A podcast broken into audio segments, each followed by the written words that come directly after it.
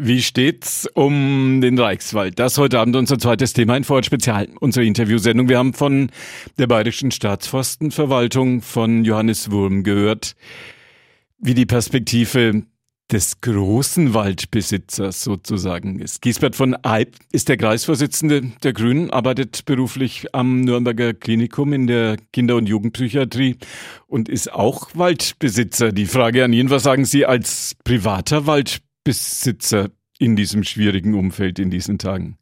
Ja, dass ich nicht viel falsch gemacht habe, obwohl mein Wald in ganz schlechten Zustand ist. Und dass ich einfach weitermachen muss und versuchen muss, den Waldumbau weiter zu vollziehen. Und die Fachleute stuchern genauso im Nebel, was nun eine Baumart ist, die es vielleicht überleben kann. Und man muss es einfach ausprobieren. Man muss verschiedene Baumarten pflanzen und hoffen, dass da welche dabei sind, die es überleben und dass dann spätere Generationen sagen, jawohl, da müssen wir weitermachen. Weil beim Wald wirtschaftet man ja nicht für sich und nicht für, für jetzt, sondern man wirtschaftet für die Zukunft. Und die schaut im Moment ein wenig duster aus, aber mir das Prinzip Hoffnung will ich nicht aufgeben. Wo sehen Sie den großen Unterschied zwischen den Möglichkeiten eines privaten Waldbesitzers und den Möglichkeiten der bayerischen Staatsforsten? Ja, ich habe das Problem natürlich, dass ich niemanden im Hintergrund habe, der notfalls Geld zuschießt.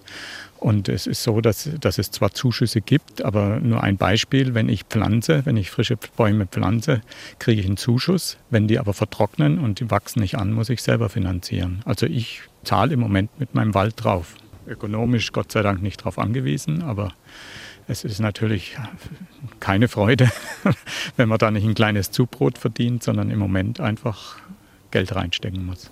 Wir haben es von Johannes Wurm von der Bayerischen Staatsforstverwaltung vorhin gehört. Der Wald geht natürlich in Zyklen, die über 40, 50, 60 Jahre gehen. Schwere Frage an Gisbert von Alp, den privaten Waldbesitzer. Wie wird der Wald aussehen, den Sie mal weitergeben?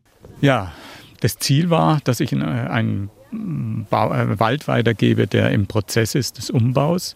Das Ergebnis ist, dass ich meinen Kindern, soweit sie sich darauf einlassen, einen Waldrach gibt, der, der furchtbar ausschaut, der also kein Wald mehr ist und das, wo das Risiko besteht, dass der tatsächlich, dass es einfach keinen Wald mehr geben wird. Ich werde natürlich alles tun, dass es nicht so ist und ich hoffe auch nach mir folgende Generationen, aber wir wissen es einfach nicht, weil wenn es tatsächlich mehr als zwei Grad sich erwärmt, dann wissen wir einfach, dass diese Bäume das nicht aushalten. Waldbesitzer und Kreisvorsitzender der Grünen, Gisbert von Eyb, im Radio F-Gespräch am Mittwochabend in Vorort Spezial.